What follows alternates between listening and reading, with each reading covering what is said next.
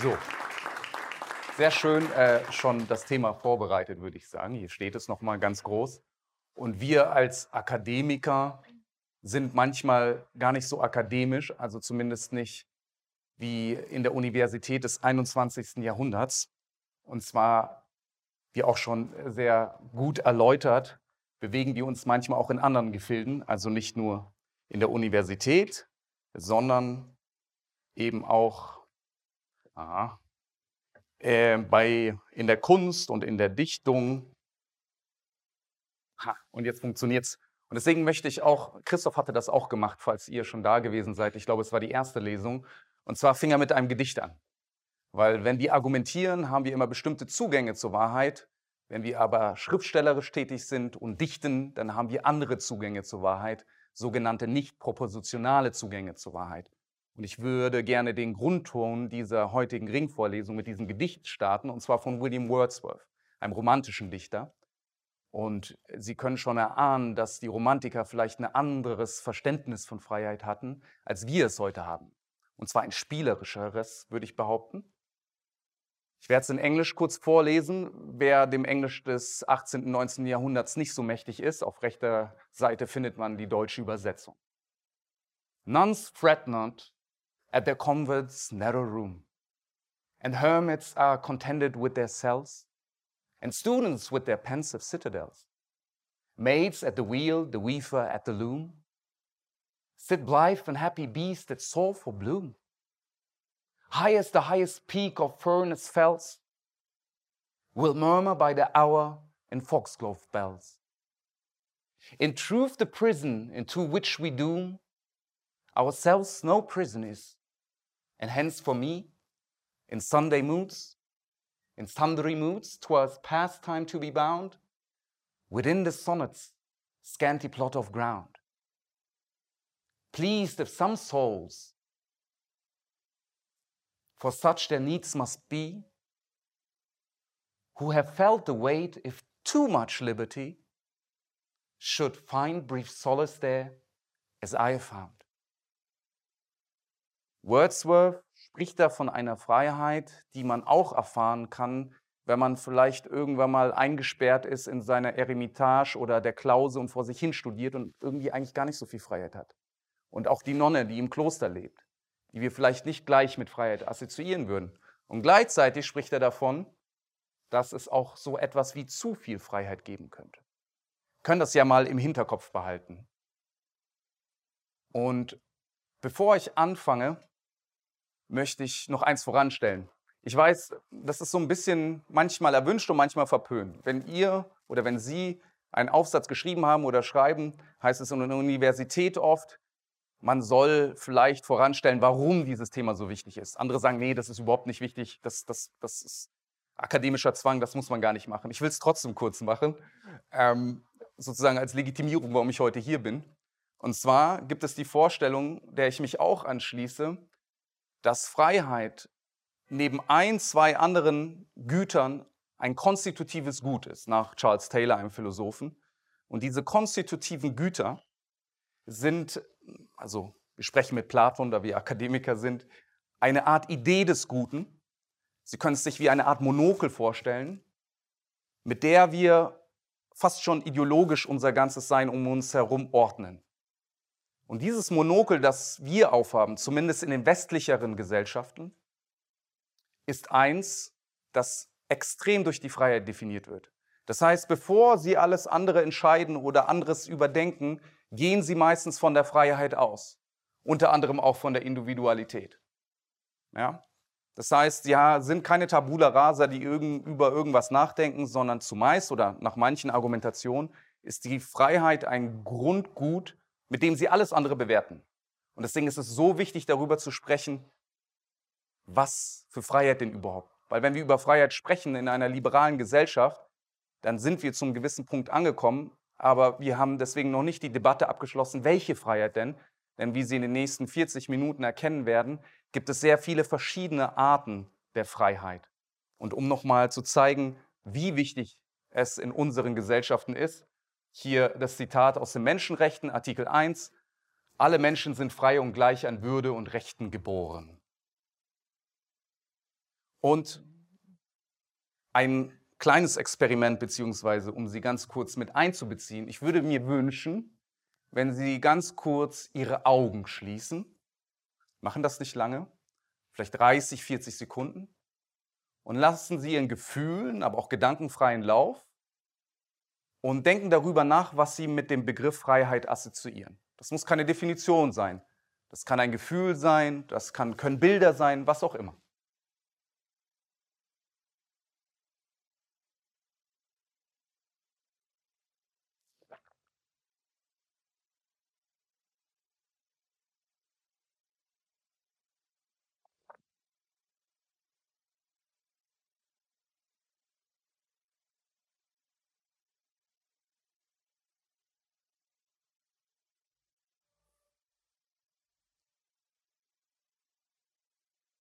Sie sehen so entspannt aus. Ich will Sie ungern zurückholen. Ich tue es nicht destotrotz. Wer möchte mit mir denn ein oder zwei Gefühle, Gedanken, Bilder teilen? Dass Sie die mal kurz sammeln. Was haben Sie gesehen? Was haben Sie gefühlt? Was haben Sie gedacht? Es gibt kein Falsch. Es gibt nur richtig. René? Fliegen und ähm, Fliegen. das Medium Wasser. Okay. Dem entnehme ich, also Fliegen hat irgendwie was mit Raum zu tun, nicht? Also e- eine Bewegungsfreiheit steckt da irgendwie drin. Wasser würde ich auch suggerieren, ein bisschen wie in der Becks-Werbung, nicht? Da ist auch irgendwie Bewegung drin, Freiheit, wenn man die Segel setzt. Aber auch vielleicht was Sinnliches, Natur steckt da drin. Noch andere Ideen?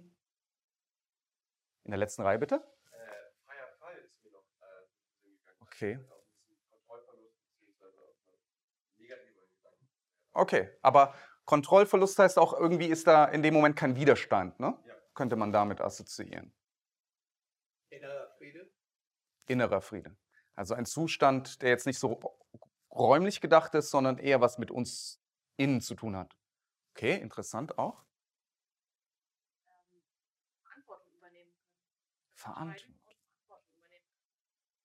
Interessant. Also etwas, was sich durch das Miteinander der Menschen erst entwickelt, anscheinend. Ja, genau. Also wenn ich nicht frei bin oder wenn ich keine Freiheit hatte, kann ich können.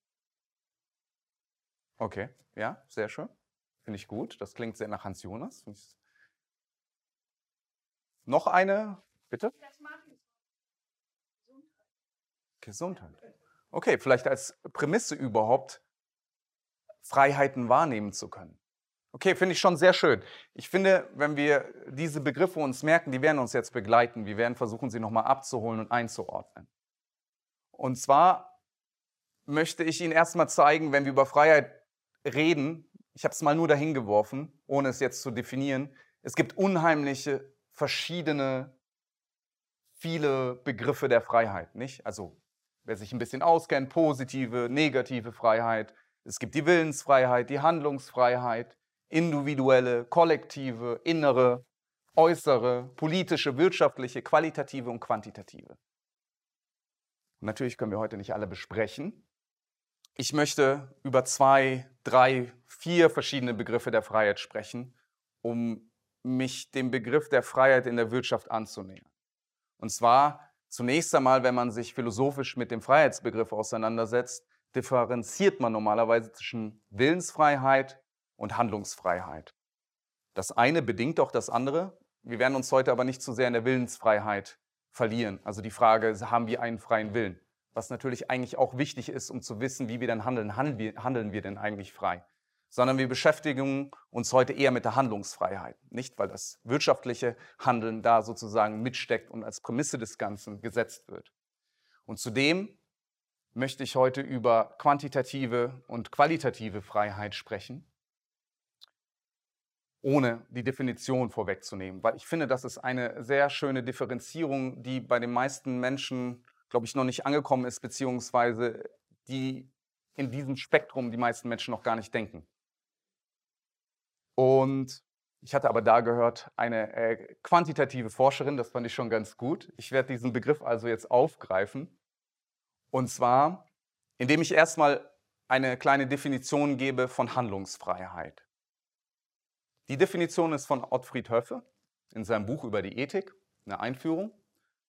Und Ottfried Höffel meint, Handlungsfreiheit im spezifisch menschlichen Sinne liegt dann vor, wo jemand ohne äußeren Zwang, also vielleicht dieses Bild von dem freien Fall auch, im Einklang mit seinen eigenen Wünschen und Überzeugungen handelt. Freiheit heißt dann handeln und auch nicht handeln oder das eine statt das andere tun können. Zur Handlungsfreiheit gehört die Fähigkeit, aus sich heraus Vorstellungen von den Zielen und Wegen seines Lebens zu entwickeln und den Vorstellungen gemäß, ohne äußeren Zwang, zu agieren. Sie ist, ganz wichtig, sie ist aber keine angeborene Eigenschaft, sondern eine Möglichkeit, die es zu entwickeln gilt, was den verschiedenen Menschen unterschiedlich weit gelingt. Also diesen Entwicklungsgedanken als Voraussetzung, um Freiheit zu genießen, hatten wir auch schon gehört. Ein, Individuum ist umso freier, auf je mehr Bahnen es sich zufolge seiner physischen, psychischen, wirtschaftlichen und politischen Bedingungen bewegen kann. Und ich habe da jetzt mal drei, vier Punkte rausgegriffen. Das erste ist Abwesenheit von Zwang, das haben wir schon gehört. Dann Freiheit gilt es zu entwickeln. Sie ist also nicht angeboren. Das dritte, da steckt anscheinend was Quantitatives drin. Ich nenne es mal das Mehr, also dass die Freiheit die Tendenz hat, wir hatten das auch in dem Bild des Raumes, der Luft, vielleicht auf dem Wasser, zu wachsen. Das wird dann gleichgesetzt mit mehr Freiheit. Und in diesem Bild auch ganz stark verankert, dass die Freiheit vom Subjekt ausgedacht wird, also von mir. Ne? Da steckt die Person drin. Da wurde gerade nur darüber geredet, inwiefern ich frei bin, nicht wir alle zusammen oder das andere. Das sind vier Punkte. Die sind auch nochmal wichtig. Ich werde sie auch nochmal wiederholen, die wir uns vielleicht für die nächsten paar Minuten merken. Ich komme nämlich gleich darauf zurück. Und der erste Punkt, wie versprochen, über den wir sprechen, ist die quantitative Freiheit. Denn, wir machen jetzt eine philosophische Abkürzung, aber ganz knapp zusammengefasst, ein paar Jahrhunderte Philosophie und damit dann auch Wirtschaftsgeschichte zusammengeschrumpft. Wir hatten ursprünglich mal eine metaphysische Idee von Freiheit. Das heißt, man hat sich erstmal damit auseinandergesetzt, welche Qualitäten, welche, welche, welche Beschaffenheit das die Freiheit hat. Und dann kam man zu einer Definition der Freiheit.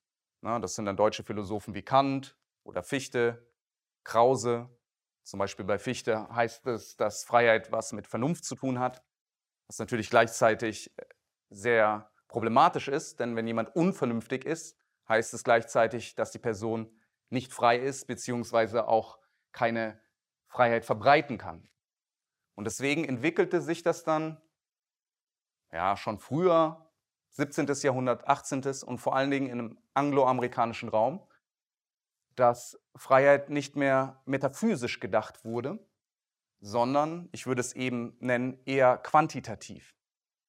Und zwar hat das was damit zu tun, mit diesem Zusammenspiel von Liberalismus, Individualismus, Utilitarismus, Empirismus. Kann ich auf all diese verschiedenen Begriffe jetzt eingehen, aber es ist sehr interessant. Vielleicht können wir auch nachher noch darüber sprechen, dass diese Entwicklungen, die vor allen Dingen in Großbritannien, nachher in Amerika stattfinden, sich gegenseitig bedingen. Also ein utilitaristisches Denken, ein bestimmtes ethisches Denken, das heute unser Denken sehr stark dominiert. Das Individuum, das Subjekt, von dem wir sprachen, das im Mittelpunkt steht. Und auch die Art und Weise, über Wissenschaft zu denken, also der Empirismus. Und die große Frage wäre natürlich, wie der Dataismus, der auch alles quantifiziert, unser Denken generell beeinflussen wird, aber auch unser wirtschaftliches Denken weil der Dataismus oder die Daten an sich natürlich hervorragend dafür dienen, Dinge zu quantifizieren. Und wir zunehmend in einer Gesellschaft leben, das ist natürlich nicht nur schlecht, aber trotzdem fragwürdig, die zunehmend alles quantifiziert.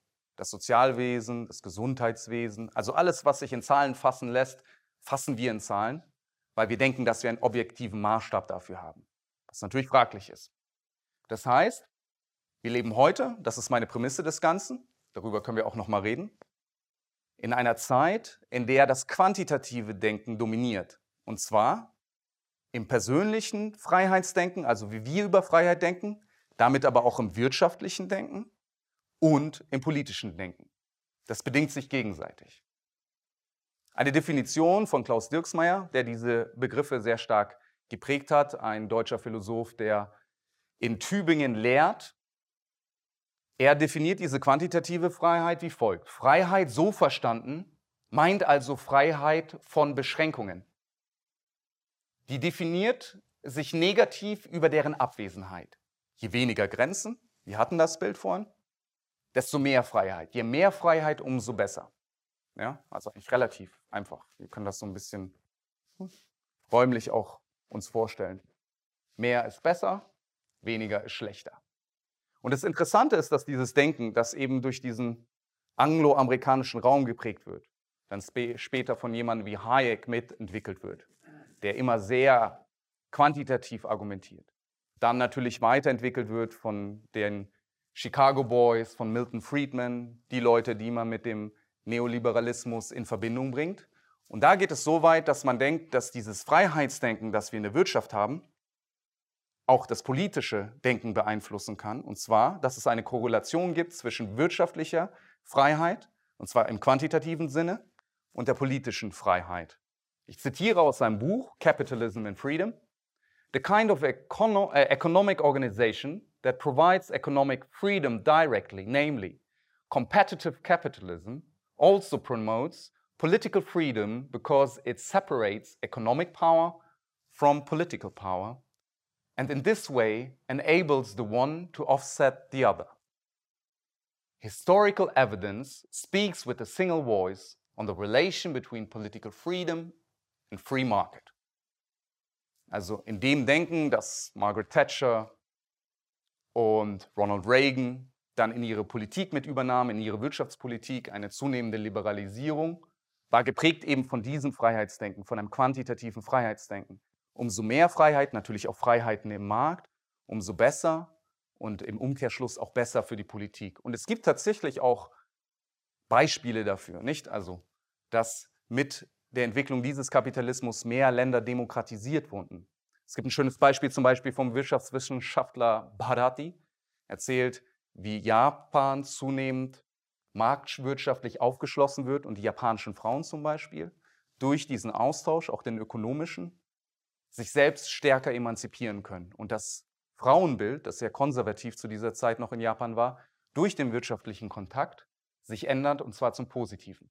Und man kann das tatsächlich verfolgen, dass dieses wirtschaftliche Denken bis in die Mitte der 2000er Jahre oder Anfang der 2000er Jahre, und Sie erinnern sich vielleicht, der ein oder andere Philosoph wähnte sich schon am Ende der Geschichte, immer mehr, immer mehr Länder auch demokratisiert. Also es gibt am Ende dieses Prozesses, Anfang der 2000er Jahre, ähm, 120 relativ demokratische Länder, die demokratisch gewählt werden. Und das zusammen mit der freien Marktwirtschaft. Aber jetzt passiert irgendwas. Seit Mitte der 2000er Jahre nimmt das wieder ab. Das ist sehr merkwürdig, weil in Ländern wie China eigentlich solch eine Marktwirtschaft vorherrscht, die aber überhaupt nicht dem politischen Leitbild entsprechen, das man damals noch propagierte, ne? das freie Demokratische. Und wie jetzt tendenziell in einer Abnahme der Demokratien leben, was man dann in der Wissenschaft auch demokratische Rezension nennt. Ich habe das mal zusammengefasst. Also durch den Angriff auf die metaphysische, auf das metaphysische Verständnis der Freiheit, sprechen jetzt vom 18. und 19. Jahrhundert, muss Freiheit a posteriori oder a priori, also zwingend logisch oder auf empirischen Schlussfolgerungen zurückzuführen werden. Da ist ein Beispiel diese eine Korrelation, von der ich sprach. Nicht? Also wenn wir wissenschaftlicher werden in unseren Beobachtungen, hat es auch damit was zu tun, wie wir Freiheit nachher definieren. Damit verbunden entwickelt sich dieser quantitative Freiheitsbegriff. Zum Beispiel einer oder der Begründer des Utilitarismus, Jeremy Bentham, zu einem physikalistischen in Richtung Bewegungsfreiheit. Und das ist sehr interessant, dass Denker wie Thomas Hobbes zum Beispiel schon, aber auch spätere Utilitaristen Freiheit dann sehr physikalistisch denken, also wirklich in, in Bewegungsfreiheit, in räumlicher Freiheit. Und diese räumliche Freiheit wird natürlich dann nur Einhalt geboten, wenn ich Leute oder diese Freiheiten nicht miteinander kollidieren lasse. Wenn wir uns das so vorstellen, man sagt immer ganz nett, meine Freiheit geht so weit, wie meine Faust reicht und wenn ich den Nico nicht treffe, dann bin ich frei und du bist frei. Wenn meine Faust deine Nase trifft, dann, ja, dann hat irgendeine Freiheit was falsch gemacht und dann ist irgendjemand unfrei. Ja? Und das politische System beziehungsweise auch das wirtschaftliche System hat es sich dann zur Aufgabe gemacht, diese Freiheiten so miteinander zu koordinieren, dass sie nicht miteinander kollidieren. Ja? Und dieses Modell, das dahinter steckt, das ausgeht von dem Räumlichen, von diesem immer mehr, hat aber auch durchaus Nachteile. Das erste ist, dass natürlich, wenn Sie denken, Freiheit lässt sich immer in Raum bemessen oder in Bewegungsfreiheit, dass man mehr Freiheit hat für diese Individuen, die nicht miteinander kollidieren sollen, wenn man den Raum vergrößert. Wie vergrößert man den Raum? Indem man neuen Raum erschließt. Wie erschließt man neuen Raum im 17., 16., 18. Jahrhundert? Durch Kolonien. Und es gibt eine interessante Verbindung zwischen den Philosophen, die zwischen diesem freiheitlichen Denken oder hinter diesem freiheitlichen Denken stehen und dann auch sozusagen philosophisch für die Kolonialisierung anderer Länder argumentieren. Zum Beispiel, ich habe nur ein Beispiel hier ähm, aufgeschrieben von John Locke. Vielleicht weiß das die eine oder andere Person, ich werde es jetzt nicht vorlesen. John Locke war derjenige, der als erstes argumentierte, dass Eigentum durch Labor, also durch Arbeit entsteht und nicht mehr durch Besitz. Das diente wiederum der Legitimierung der amerikanischen Kolonialisierung, um den Indianern das Land wegzunehmen, weil sie es ja nicht selbst durch Labor arbeiten. Das heißt, der gleiche Philosoph, der auch durch dieses ähnliche quantitative Freiheitsdenken geprägt war, war jemand, der diese Art der Kolonialisierung dann vielleicht auch indirekt das Wort sprach. Und ähnliches Denken auch in den modernen Kolonialisierungen, wenn man das näher anschaut, sind mit diesem quantitativen Denken der Freiheit verbunden. Ja? Es ist eine logische Schlussfolgerung, dass diese Freiheit die Tendenz hat, sich räumlich auszudehnen, neue Räume zu erschließen. Das liegt in ihrer DNA. Ich habe mal eine Liste, ich werde sie jetzt nicht en Detail durchgehen, an den Nachteilen dieses rein quantitativen Denkens, Freiheitsdenkens aufgezählt. Das erste ist natürlich, wie bemisst sich diese quantitative Freiheit? Wie kann ich sie bemessen? Wenn ich sage zum Beispiel, ich will mehr Freiheit für die Menschen, zum Beispiel durch die Wirtschaft erwirken, indem ich mehr verschiedene Automodelle herstelle, dann muss ich erstmal fragen, okay, besteht die Freiheit darin, dass es mehr Modelle gibt, die ich auswählen kann? Oder besteht die Freiheit drin, dass ich weiter mit dem Auto fahren kann? Oder besteht die Freiheit irgendwie doch darin durch das Lebensgefühl, durch die, durch die Ästhetik des Wagens? Das ist alles nicht geklärt. Zumal auch die Vielzahl nicht gleich zu setzen ist mit der Vielfalt, nicht? Wie bemesse ich 1000 Autos oder 800 Autos und 200 Fahrräder? Die bringen nämlich eine ganz andere Qualität rein. Aber dazu kommen wir gleich. Das ist das erste Problem. Eine Freiheit, die sich vor allem auf das Quantitative fokussiert, also auf das Mehr, hat wiederum zwei Ebenen. Sehr krude gesagt kann man die Wirtschaft auf zwei Ressourcen, würde ich sagen, reduzieren. Also wirklich simplifiziert, aber einmal auf natürliche Ressourcen und die andere die Ressource des Menschen und seine Ideen.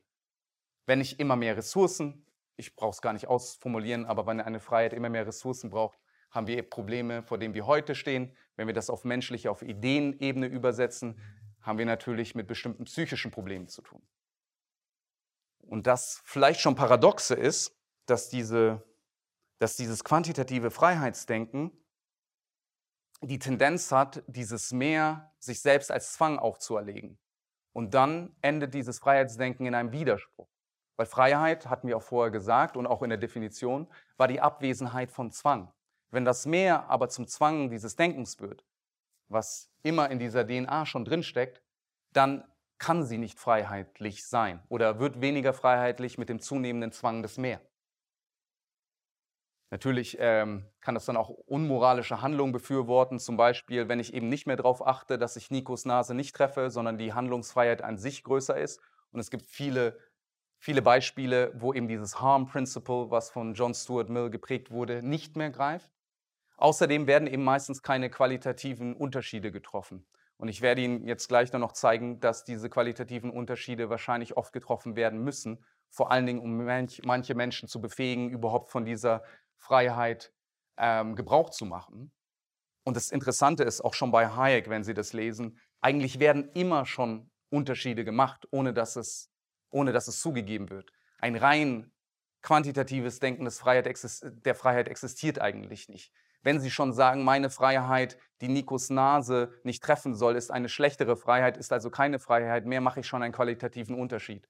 Und wenn Sie sich mit diesen Texten auseinandersetzen, werden Sie es immer sehen, dass es immer schon qualitative Unterschiede gibt, weil auf dem rein quantitativen lässt sich so ein Denken nicht basieren. Das nächste Problem hatte ich schon angesprochen, Menschen werden eben gar nicht erst befähigt dazu, äh, an Freiheiten teilzunehmen. Das heißt, ich kann noch so viele Autos haben, von diesen 2000 Autos, die neu auf den Markt kommen, wenn ich aber ein amputiertes Bein habe und äh, keine richtige Prothese, dann kann ich nicht am Straßenverkehr teilnehmen. Oder Sie können sich ähnliche Beispiele ausdenken. Das heißt, eine Befähigung wird in diesem rein quantitativen Denken auch nicht mit einbezogen. Und das Interessante ist eben, was ich mit diesem Kolonialbeispiel darstellen wollte, dass dieses andere, also Nikos Nase in meinem Beispiel, eigentlich respektiert werden sollte, ist oft im quantitativen Denken gegeben, wird aber dann in den meisten Beispielen irgendwie übergangen, was man durch die Geschichte, durch die Kolonialgeschichte und andere wirtschaftlichen Geschichten immer wieder sehen kann, dass es Schlupflöcher gefunden werden, um, den, um die Freiheit des anderen zu umgehen. Und deswegen gibt es ein anderes Denken. Und wenn Sie heute was mitnehmen und vielleicht nur ein oder zwei Gedanken, dann würde es mir darum gehen, vielleicht nicht diese ganzen kleinen Details, vielleicht merken Sie sich das ein oder andere, aber wenn Sie versuchen, wenn Sie über Wirtschaft denken, wirklich quantitativ oder quantitative Momente zu entdecken. Wenn Sie sehen, das ist genauso, wie ich es dargestellt habe. Hier denkt man nur rein quantitativ. Das heißt, hier wird Wirtschaft vergrößert oder so gemacht, weil man eine größere Quantität von etwas will. Und das Gegenbeispiel wäre eben, wenn Sie sich fragen, gibt es nicht auch Qualitäten in der Freiheit, die entwickelt werden sollten oder überhaupt Qualitäten der Freiheit? Und dazu komme ich eben jetzt zu dem großen Gegenpart des Ganzen, und zwar zu dem qualitativen Begriff. Wiederum Klaus Dirksmeier, und er definiert qualitative Freiheit wie folgt. Sie, die qualitative Freiheit, stellt die Frage, welche Freiheit, in den Vordergrund und ordnet ihr die Frage, wie viel Freiheit nach, also das rein quantitative. Erst so der Grundgedanke, wenn wir um die Gründe der Qualität einer gewissen Option wissen, können wir beurteilen, wie viel dieser Freiheit wir uns und anderen zugestehen wollen. Dabei grenzt eine Theorie qualitativer Freiheit die Kategorie der Quantität nicht aus. Also es heißt nicht, nicht mehr Freiheit, nicht mehr Quantität, aber es heißt eben nicht nur mehr, sondern ein. Sie setzt sie an zweiter Stelle, will sie aber keinesfalls ersetzen. Weder gilt hier automatisch mehr ist besser als weniger, noch umgekehrt weniger ist mehr, sondern stets muss es heißen, es kommt darauf an welche Freiheit und wessen Freiheit jeweils eingefordert wird. Also soweit zur Definition, also unterscheidet sich dann doch gravierend von der Definition der quantitativen Freiheit. Und jetzt driften wir wieder ganz weit weg von der Wirtschaft. Ich habe es am Anfang schon mit dem Gedicht gemacht, ich mache es jetzt wieder. Und zwar möchte ich Ihnen als nächstes ein, zwei, drei, vier verschiedene Beispiele geben, wie man qualitativ über Freiheit nachdenken kann und nicht rein quantitativ. Und das erste Beispiel entführt uns in die indische Mythologie und Sie denken sich, was haben die Götter dann mit der Wirtschaft zu tun? Sehr viel. Ähm, ich könnte jetzt auch griechische mythologische Bilder zeigen oder germanische, keltische, ist eigentlich relativ egal.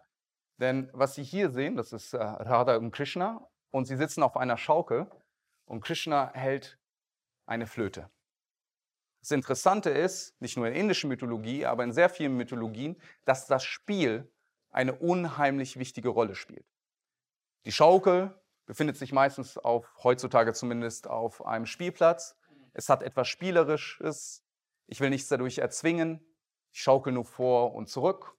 Und wenn Sie Flöte spielen, Musik, Kunst an sich ist auch ein Spiel, genauso wie wenn Sie Fußball spielen und im Sport frönen, dann ist es auch eine Art Spiel. Um das zu verdeutlichen, ich habe eine Stelle aus dem Mahabharata.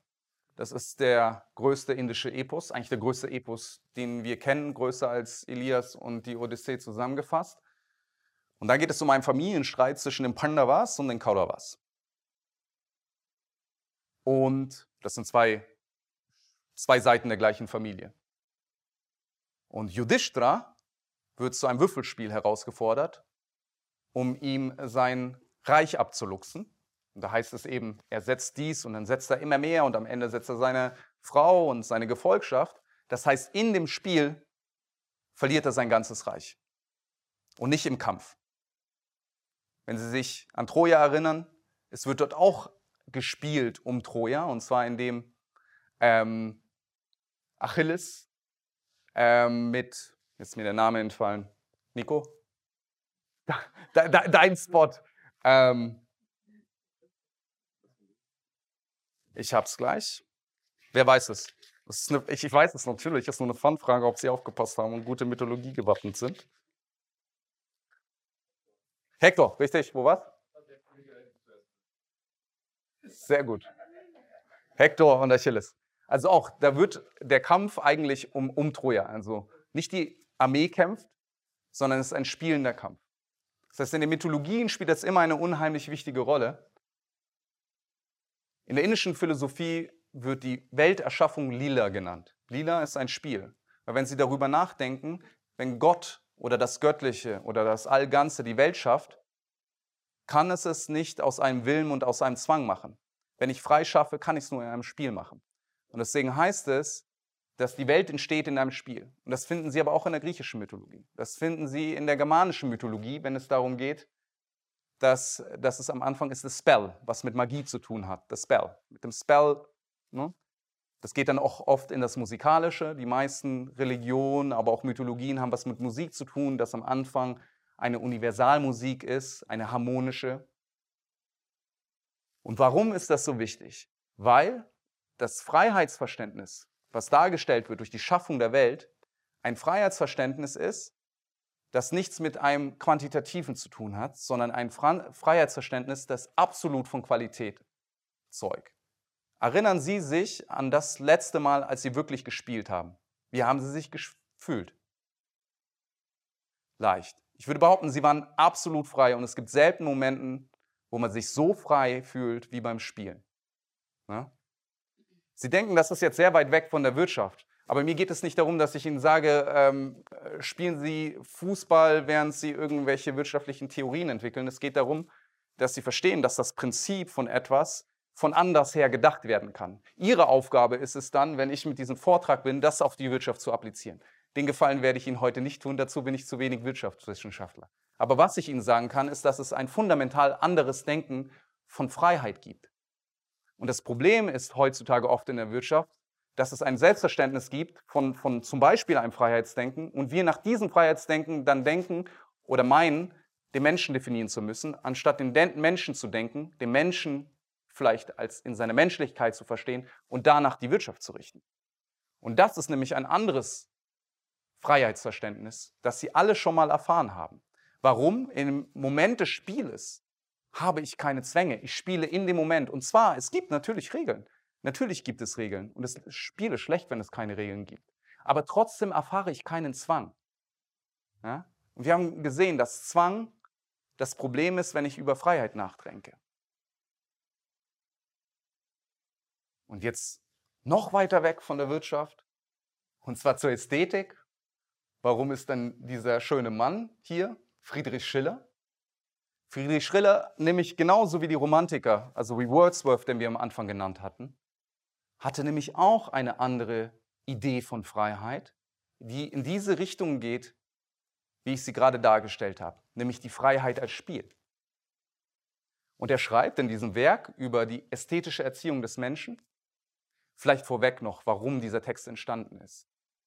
Also Schiller war ein starker Anhänger der französischen Revolution dieses Vernunftsgedankens, der dahinter stand. Und als die französische Revolution scheiterte, war unglaublich enttäuscht und suchte nach neuen Antworten, wo der Mensch denn eigentlich hin soll. Und hier sozusagen in diesem Text seine Antwort darauf. Die Kunst ist eine Tochter der Freiheit und von der Notwendigkeit der Geister, nicht von der Notdurft der Materie, will sie ihre Vorschrift empfangen. Jetzt aber herrscht das Bedürfnis und beugt die gesunkene Menschheit unter sein tyrannisches Joch. Der Nutzen ist das große Ideal der Zeit, dem alle Kräfte fronen und alle Talente huldigen. Also er spricht von einem Zwang der Materie, dem man hinterherläuft und der Mensch scheint nicht frei zu sein. Es scheint etwas in der Kunst, in der Schönen, in der Ästhetik zu geben, das den Menschen viel freier macht oder von einer anderen Freiheit spricht als von dieser der Materie. An einer anderen Stelle schreibt er, der Mensch spielt nur, wo er in voller Bedeutung des Wortes Mensch ist. Und er ist nur da ganz Mensch, wo er spielt. Das heißt, diese Ästhetik, das Schöne hat bei ihm etwas mit Schönheit zu tun und mit dem Spiel. Ganz verkürzt seine Theorie, damit Sie es verstehen. Schiller geht von zwei Zwängen aus, die den Menschen begleiten in seinem Leben. Auf der einen Seite ist es der Zwang der Natur. Ne? Das kennen wir, wir müssen essen, wir müssen trinken. Wir sind immer irgendwelchen Zwängen unterlegen.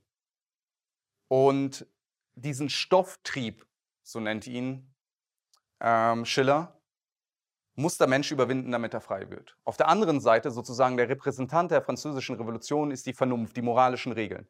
Das nennt er den Formtrieb. Auch das haben wir als Mensch. Nicht sich an Regeln zu halten und so weiter. Das Problem ist, wenn ich immer nur der Vernunft folge und ethische Regeln habe und diese moralische Zwangsjacke, auch dann bin ich nicht ganz frei. Und seine Idee ist es, dass es ein Mittelstadium gibt zwischen diesen zwei, das eben das Stoffliche noch zulässt, also das Sinnliche in der Ästhetik und gleichzeitig seine eigenen Regeln hat.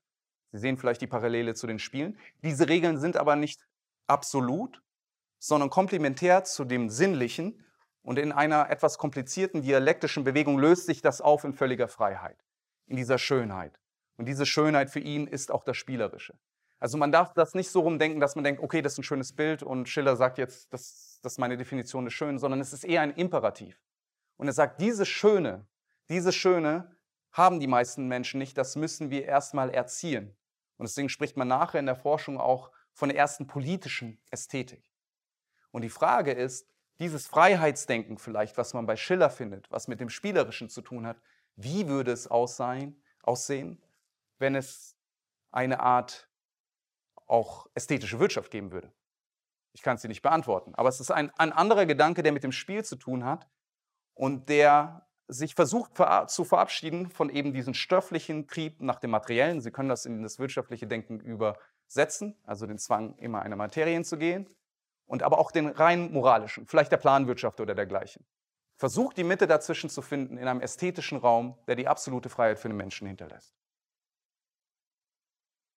So, jetzt habe ich was anderes, was sehr kryptisch anmutet. anmutet. Und zwar, ich nenne es die Entbindungs- oder die Bindungsfreiheit. Das ist aus einem Text über interkulturelle Perspektiven auf die Freiheit. Und da heißt es an dieser Stelle, diese Einstellung der Freiheit muss von spezieller Qualität sein nämlich genau das, was hier als maximale Bedeutung mit minimaler Bindung bezeichnet wird. Okay, kryptisch, kryptisch. Was mag das heißen? Von was da gesprochen ist, bezieht unglaublich viele Philosophien ein, viele indische. Samkhya, Vedanta, Madhyamaka, Nietzsches Philosophie, stoische Philosophie und so weiter. Und was es sagt, ist, dass es Freiheiten gibt, deren Bedeutung für uns so gewichtig sind, dass sie eine besondere Qualität haben und das Quantitative beiseite lassen. Und wenn wir uns entscheiden sozusagen oder diese Freiheiten verfolgen, haben wir eine Freiheit, die viel größer ist als die anderen und gewichtiger. Und gleichzeitig gilt es aber, keine Bindung an diese Freiheiten zu haben. Weil wenn ich die Bindung an diesen Freiheiten habe, also den Früchten dieser Freiheit sozusagen nachtrachte, bin ich wieder unter einem Zwang. Das heißt zum Beispiel, Sie erinnern sich an das Gedicht am Anfang an. Die Nonne, die irgendwie in der Zelle ist oder der Student, der vor sich hin malocht. Wie kann das sein, laut Wordsworth, dass da mehr Freiheit drin steckt für diese Person? Weil die Bedeutung dessen, was diese Person gerade macht, und stellen Sie sich Nelson Mandela im Gefängnis vor, die Freiheit seines Denkens, sein Tagebuch oder sein, seine Biografie zu schreiben, ist für ihn in der Bedeutung so viel größer als die Bewegungsfreiheit außerhalb des Gefängnisses.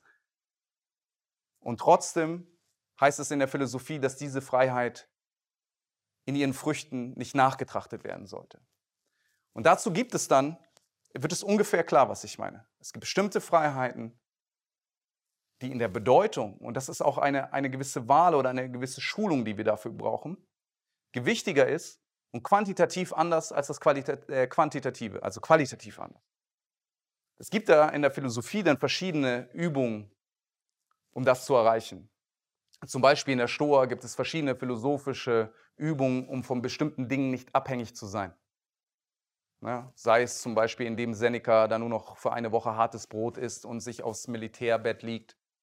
Das heißt, er stellt sich vor, dass es eine Freiheit gibt, die auch damit zu tun hat, dass ich nicht von anderen, Fre äh, von anderen Unfreiheiten dann im Umkehrschluss abhängig bin, von bestimmten materiellen Dingen. Und dadurch, durch diese Unabhängigkeit, bekomme ich, erhalte ich eine Freiheit, die größer ist als die Maximierung der quantitativen Freiheit. Das geht es eben durch Übungen, aber auch durch bestimmte Rückwendungen, ja? dass es bestimmte Philosophien gibt, dass wir uns mit etwas verbinden, sei es ein Weltgeist oder dergleichen, aber auch vielleicht nur eine Gesellschaft, um insgesamt mehr Freiheit zu haben. Und das war das vielleicht mit der Verantwortung, wo, wo es um eine Beziehung geht zu anderen Menschen. Denn das Problem auch der quantitativen Freiheitsphilosophie ist eben, dass sie immer nur vom Subjekt ausgeht und denkt, wie kann ich das Einzelne wie kann ich dem Einzelnen mehr Freiheit geben? Anstatt vielleicht zu denken, wie geht es, dass ich vielleicht mich rückanbinde an eine Gesellschaft, an ein etwas anderes und durch dieses Volumen des Ganzen mehr Freiheit insgesamt habe. Oder es geht eben auch durch diese Erkenntnis, die, die in den Philosophien eine große Rolle spielt. Und es gibt ein Beispiel, ich hatte darüber mal ein Essay geschrieben, und zwar in der Corona-Zeit Du hattest dieses schöne Beispiel gesagt. Also auf einmal haben wir uns Gedanken darüber gemacht, weniger Freiheit. Das Interessante ist, dass im Sanskrit gibt es zwei, zumindest sind mir zwei Begriffe geläufig für Freiheit. Das eine ist Kavalya und das andere ist Svatantra. Also Svatantra heißt Sva ist selbst und Tantra, Sie kennen es Tantra-Massage wahrscheinlich. Tantra ist aber eigentlich von der Wurzel her das Netz. Ja, die Idee ist, dass sich das Selbst mit dem großen Kosmischen verbindet und ein Netz bindet, die Individuen, so wie die Gründer des Internet damals dachten, ja, wenn wir uns alle digital vernetzen, werden wir ein großes Ganzes. Das steckt da drin. Also Freiheit eigentlich gedacht durch die Brückanbindung mit dem anderen.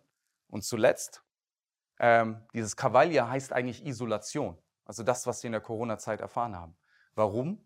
Weil durch die Isolation der Blick in das Innere gefördert wird und eine innere Freiheit, wie Sie es genannt haben, vielleicht erkannt wird, die qualitativ so viel größer ist als eine reine quantitative, bewegliche Freiheit, die sich nur im Raum erdenken kann. Ähm, es gab übrigens zum Beispiel von Plutarch, einem äh, griechischen Philosophen, einen Text darüber, wie er immer die Fensterläden zumacht, damit es dunkler wird und er mehr auf sich zurückgeworfen ist und in sich selbst hineinblickt, um eben diese innere Freiheit zu finden. Und jetzt zuletzt kommen wir wieder zurück zur Wirtschaft weil ich so weit weg war und doch eigentlich ganz nahe. Und zwar, was man zumeist heute in den Wirtschaftsbüchern unter qualitativer Freiheit, aber meistens auch unter einem anderen Begriff findet, nämlich, nämlich der Fähigkeitenansatz von Amartya Sen. Und der ist eigentlich genau in dem gleichen Denken. Es geht nämlich darum, dass die Freiheit, um die es geht, nicht gleich quantitativ ist, sondern qualitativ. Und ich zitiere aus seinem Buch über Freiheit, Development is Freedom. Development can be seen, it is argued here, as a process of expanding the real freedom that people enjoy. Development requires the removal of major sources of unfreedom poverty, as well as tyranny, poor economic opportunities, as well, as well as systematic social deprivation, neglect of public facilities, as well as intolerance or overactivity of repressive states. Despite unprecedented increases in overall opulence, the contemporary world denies elementary freedoms to vast numbers, perhaps the majority of people. Das heißt, das war genau das, worüber wir am Anfang sprachen. Es gibt bestimmte Freiheiten, die qualitativ wichtiger sind als die quantitative Zahl, die es erst einmal zu fördern geht, gilt, damit die Menschen überhaupt an diesem Freiheitsspiel teilnehmen können wie das Beispiel zum Beispiel mit der Person, die körperlich benachteiligt ist. Und Sie kennen es wahrscheinlich, aufgrund dessen wurde dann auch der, dieser Human Development Index von der UN ins Leben gerufen, der auch wieder versucht, quantifizierend alles äh, zu begreifen, vielleicht ein Widerspruch in sich.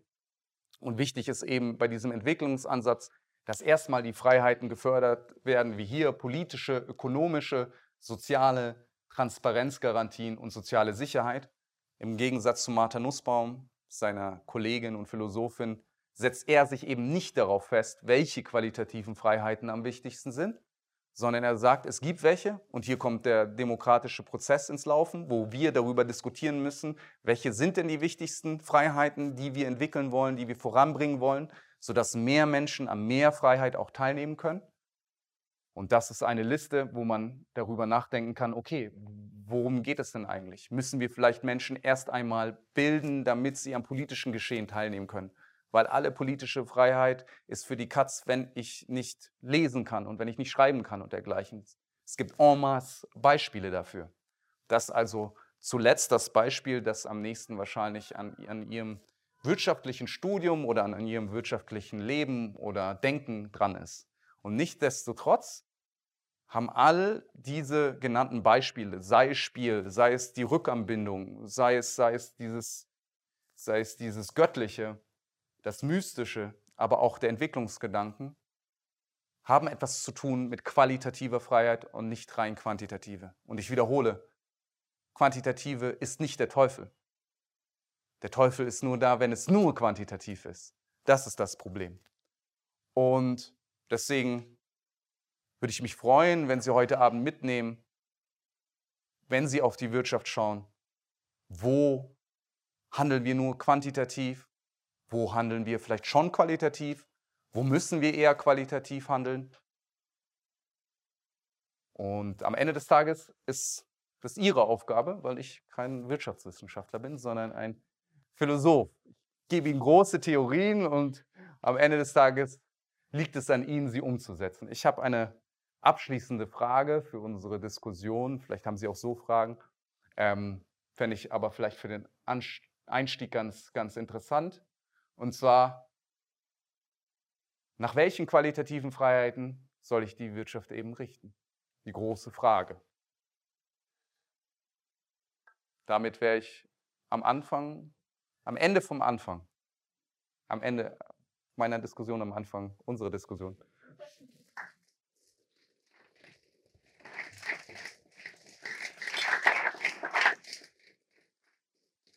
Dankeschön.